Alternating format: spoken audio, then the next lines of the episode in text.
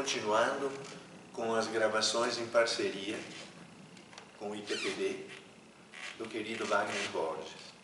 Falaremos do Vamos, pra... falar, vamos falar um trechinho do Yogananda, Yogananda. e um texto que eu trouxe aqui para passar para os nossos telespectadores, Sérgio. Muito bom.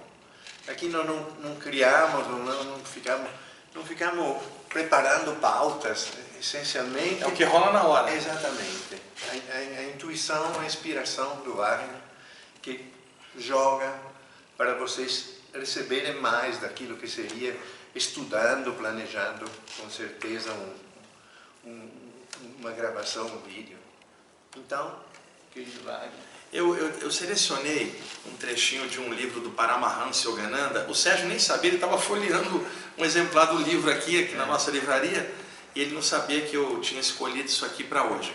O Paramahansa Yogananda talvez seja o yogi mais conhecido da tradição hindu no Ocidente. Né? Na primeira metade do século XX, ele veio morar nos, nos Estados, Estados, Unidos, Unidos né? que é, expandiu muito o trabalho é, da Kriya Yoga dentro da linha da Self-Realization que ele montou na Califórnia, ele trazendo as informações da Kriya Yoga, de toda aquela tradição de Babas, de Lahiri Mahasai, Shiri e Uketesua, da estrela prânica, da ativação da Kriya Yoga dos centros vitais e tal. Bom, o, o, livro clássico do Yogananda é o Autobiografia de um Yogi, né? Sim, sim, é um livro que, inclusive, eu recomendo para todo mundo ler, um divisor de águas no estudo espiritual. Sabe, é, eu li esse livro várias vezes, a primeira vez eu devia ter uns 28, 29, e venho relendo tantas partes desse livro ao longo dos anos, e posteriormente eu tive algumas experiências fora do corpo em que eu vi o Yogananda, me passou algumas orientações,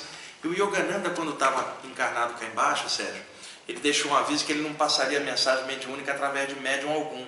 Por quê? O contexto ali do, do, da América do Norte eram os médicos cobrando uma fortuna para uma consulta, uma coisa. Então ele abominava aquilo. Além disso, ele vem da tradição hindu, yogi, que trabalha mais a parte anímica e não a parte mediúnica. Então, ele tinha uma visão diferente sobre mediunidade. Por exemplo, o Yogananda, ele não conviveu com um cara igual o Chico Xavier. Se ele convivesse, ele teria outra opinião. Ele estava com a mediunidade americana, aquela coisa meio pasteurizada, não aquela exercida aqui no Brasil com um pouco mais de qualidade, de, de, de conteúdo de espiritual. Coração, né?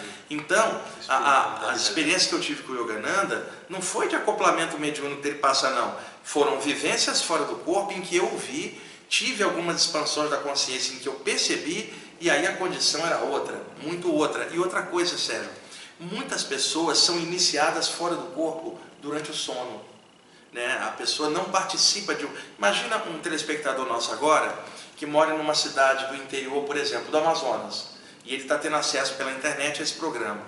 Ele não tem um grupo lá, não tem lugar nenhum que ele possa ir. Às vezes pode ter um, um, um grupo mais clássico, um grupo espírita, um grupo de umbanda, alguma coisa. Mas, por exemplo, para ele ter contato com, com essa área hindu, por exemplo, é muito mais difícil. Ali pode ser, mas é mais difícil.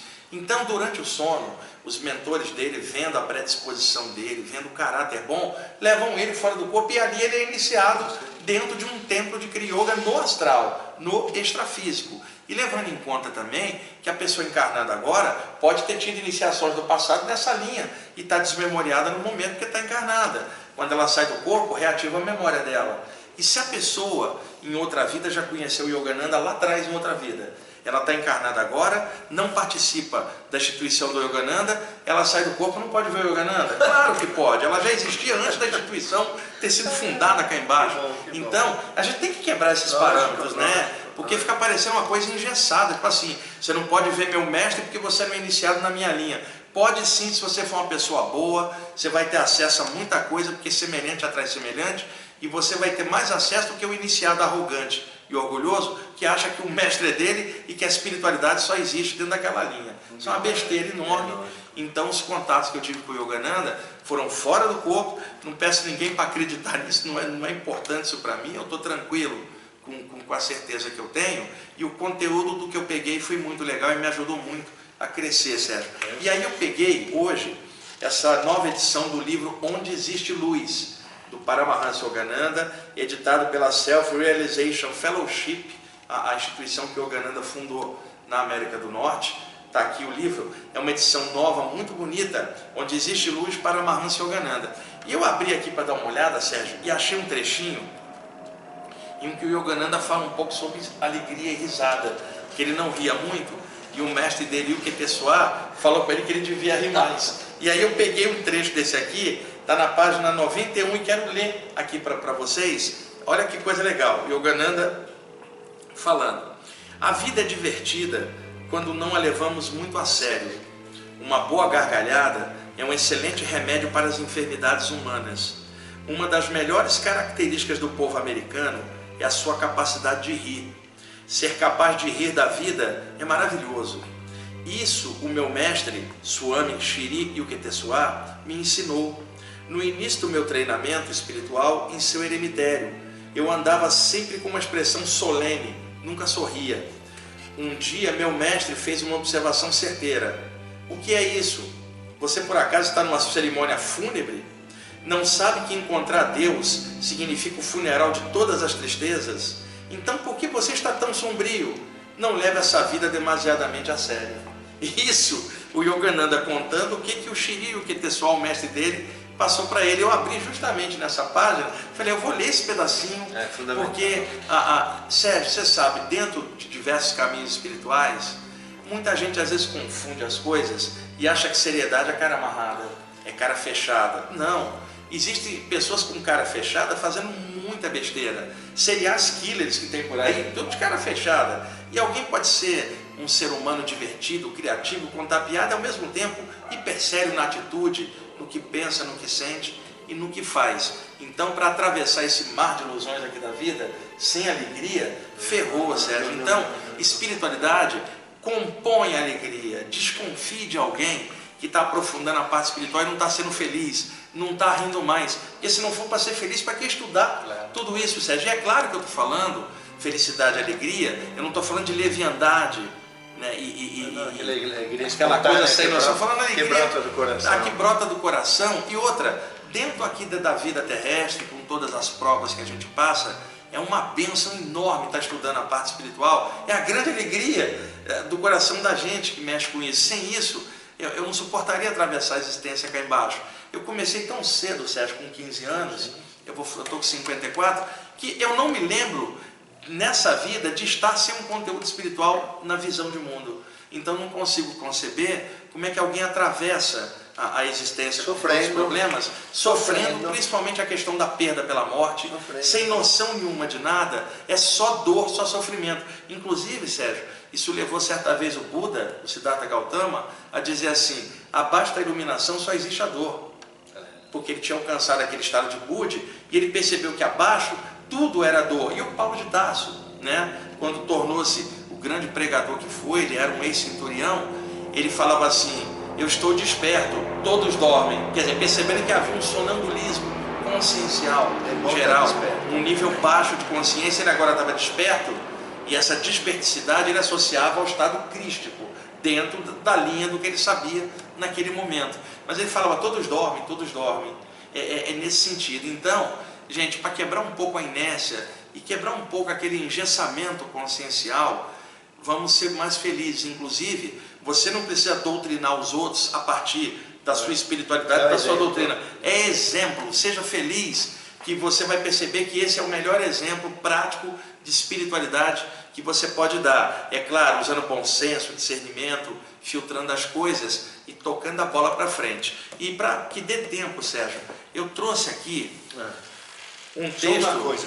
É bom também rir de nós mesmos. Não, do nosso próprio ridículo. Do nosso próprio ridículo. É muito bom. É, é muito, muito bom. bom. Altamente ah, terapêutico. Libertador terapêutico. É. Libertador mesmo.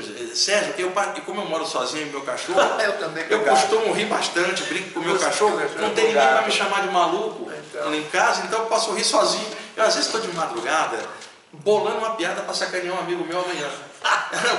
então o pessoal pensa que você fica meditando. Não, a gente tem de tudo, né?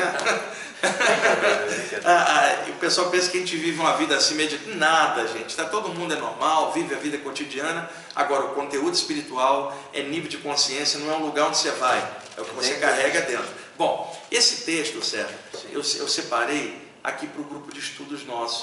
Mas quando eu vinha para cá eu resolvi passar ele aqui. Chama-se O Beijo do Eterno.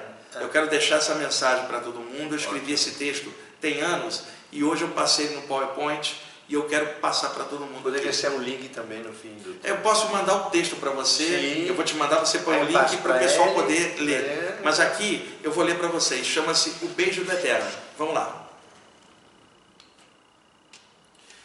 Quem poderá impedir o beijo de Brahman num coração ferido, ou as ondas de um grande amor chegando às praias da alma adormecida?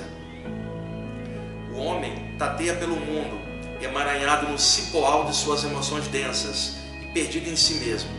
Sua mente lhe diz que só o visível é real e os seus sentidos só percebem as coisas do mundo físico. Então, seu coração se perde em devaneios emocionais e no vazio existencial. Nas bordas da sua aura, seres infelizes se infiltram em sua natureza psíquica e fomentam dissensões e perturbações variadas, pois o semelhante atrai o semelhante. E que poder do mundo poderá dissolver tal simbiose psíquica e deletéria? Que médico poderá curar um coração ferido? Que advogado poderá defender seu cliente de demandas invisíveis? Que bombeiro poderá apagar o fogo do desespero dentro de alguém? Que policial poderá prender os agentes invisíveis que promovem tantas discórdias sem que o mundo veja? Que poder político poderá promulgar alguma lei ou decreto que impeça os homens de serem infelizes e de atraírem para o seu perímetro vital a presença de seres extrafísicos deletérios? Não, não há nada no mundo dos homens que possa dissolver os malefícios ocultos que tanto machucam sua natureza psíquica. Só o beijo secreto de um grande amor pode curar o coração de suas feridas ocultas. Só um grande amor pode curar a alma de suas pequenas emoções e seus pensamentos medíocres. Só um grande coração pode curar os espíritos infelizes e levá-los para novos rumos no infinito. Só o beijo do Eterno pode apaziguar o que é temporário. Só a luz é capaz de erradicar as trevas do ego. Então, diante dos assédios espirituais, cabe ao homem erguer seus pensamentos ao Eterno e abrir seu coração para a cura propiciada pelo grande amor que está em tudo. Diante do mal, a prece real. Diante da aflição, consciência e amor. Diante da dor, paciência e compreensão. Diante de si mesmo, reflexão e serenidade. Só o beijo de Brahman cura o homem de suas desarmonias e dores. Ah, só um grande amor é capaz de recuperar uma alma perdida na terra e além. Então, que os corações de todos estejam abertos para o grande carinho de suas existências, existências que é o beijo de Brahman. Porque quando há um grande amor, tudo muda. Sim, quem poderá impedir o beijo do eterno na alma adormecida, pois é só amor que nos leva.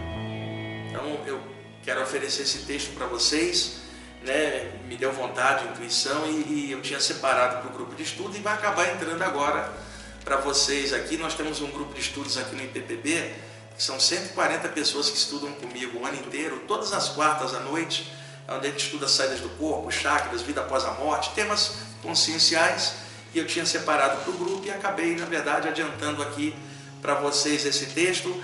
Vou mandar o texto, o texto para o Sérgio, para o para o Jefferson, para botar ali no link, vocês vão poder ler depois, aí vai aparecer a, a, algum avisozinho aí do, do link, para vocês clicarem em cima. Eu acho que é uma mensagem muito é, pertinente toca de hoje. quase tudo que você então, escreve toca lá, não tem jeito. Né? Esse aqui foi esse, né? esse texto é meu mesmo, não é um texto recebido, é uma reflexão você, minha mesmo. Você, e aí eu quis dividir com vocês hoje aqui, Sérgio. Muito bom. Acabou.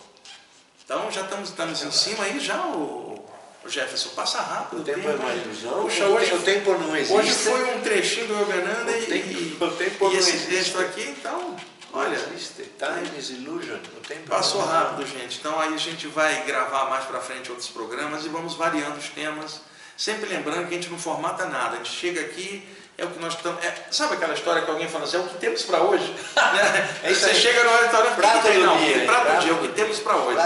E aí, se, se isso estiver sendo positivo aí para reflexão de vocês, melhoria dos seus estudos espirituais a partir do que a gente está passando, a nossa tarefa estará cumprida. Sempre lembrando, eu, o Sérgio aqui, o Jefferson está filmando, nós não somos mestres de coisa nenhuma. Nós é não, sabe? Essa tua postura, olha. Segue a sua consciência, descobre o seu caminho, vai onde você quiser, mas seja feliz naquela opção que você tiver e deixa a vida dos outros em paz e toca a tua vida, sabe? Vai fazendo o de positivo que você puder. Tudo que você fizer de bom, vai render muita coisa para você lá na frente, mesmo que você nem esteja pensando nisso. Causa gera efeito. Causas boas vão gerar efeitos bons que muitas vezes não aparece aqui agora, ninguém não, vê. Não, não, só que o, o plano espiritual sabe das saber. coisas e as coisas vão se aclarar. Se não for aqui, vai ser do lado de lá, nós não vamos morrer, só vamos para fora. Agora, enquanto estivermos aqui embaixo, estamos na prova, estamos dentro da escola, o corpo é uniforme, o planeta é uma sala, o universo uma escola enorme. E a gente está aprendendo as coisas. E dentro da sala de aula, os mentores não podem dar cola para a gente na hora da prova. Não dá, não e, dá. Não, não então, dá, a gente aqui embaixo tem que se virar com discernimento. Agora, o mundo espiritual não se conhece, também orienta a gente, nós não estamos sós na jornada, mas nenhum deles pode descer para resolver nossas encrencas dentro da gente, nem as coisas pesadas que rolam em torno. Nós estamos encarnados aqui para aprender, vivenciar isso e fazer o melhor possível no meio desse caos que é aqui essa parafernália toda confusa mesmo, da vida, mesmo e mesmo no meio dessa parafernália, vamos ter que achar um ponto de equilíbrio para atravessar essa existência. Para mim, esse ponto se chama espiritualidade, não enquanto doutrina, mas enquanto valor. Sem isso, nós estaríamos perdidos cá embaixo, Sérgio. É o que eu acho. É, sem dúvida, sem dúvida, sem dúvida. Nós temos uma missão, essa missão é explicar, mostrar, fazer e tocar os corações, sobretudo, porque se, se você não toca o coração, se, a pessoa não chega a sentir, sentir dentro dela, é, são palavras ao vento muitas Sim. vezes. Então, você consegue. Toda vez que eu leio o texto eu me emociono. É que às vezes muita gente acha É que esclarecimento é só um texto técnico. Não. Esclarecimento tem mil formas. Um texto técnico, uma hora, uma hora um poema, uma hora uma canção, outra hora uma palavra de coração. É, é o que for naquele momento, sabe? A gente tem que entender que esclarecimento é um conjunto de possibilidades de alargamento da consciência. Então existem muitos mecanismos. Um vai pela ciência, o outro vai pela religião, o outro vai pela arte, o outro pela espiritualidade, sabe? E, e cada um faça o seu melhor, que o sujeito ali pinte grandes quadros que, que ilumine a visão de quem olhá-los pensando em algo melhor, que o compositor faça grande música, né? que, que, que traga emoções sadias para a pessoa, que o poeta faça o grande poema, que o médico faça grandes cirurgias e cure muita gente, que o professor ensine coisa boa, que o bombeiro trabalhe fazendo seu ótimo trabalho ajudando a população, que um policial ali cumpra a sua função com honestidade, bondade, como tem tantos por aí que a mídia não fala, mas tem um monte de homens e mulheres na polícia e nos bombeiros fazendo um monte de coisa, tem médicos trabalhando aí sem condições, fazendo coisa boa. O que eu sei, dentro daquilo que Deus colocou você no mundo para fazer, faz direitinho, mesmo que você seja criticado, faça direitinho, porque o que vai contar, eu te garanto, por tudo que eu já vi, é o que você faz, não é o que você acha do mundo, é a sua atitude, o que você pensa, o que você sente e o que você realiza. Então, onde quer que você esteja fazendo alguma coisa, faz direitinho sua tarefa, se prepara para ela, faz com honestidade, sinta é, é, prazer no que você estiver fazendo, sabe? Se sinta honrado dentro daquela linha que você está trabalhando, sua função, mas faz direitinho, gente. Cumpre sua tarefa direitinho, que é isso que os hindus chamavam de Dharma. É, o Krishna sim. falava para o Arjuna, lá no Bhagavad Gita, né, que sem isso aí também fica tudo muito vazio. Se deixar só por nós, por autocrescimento, a gente vai muito devagar. Então conta muito o que a gente faz. Uma coisa só, é por experiência minha.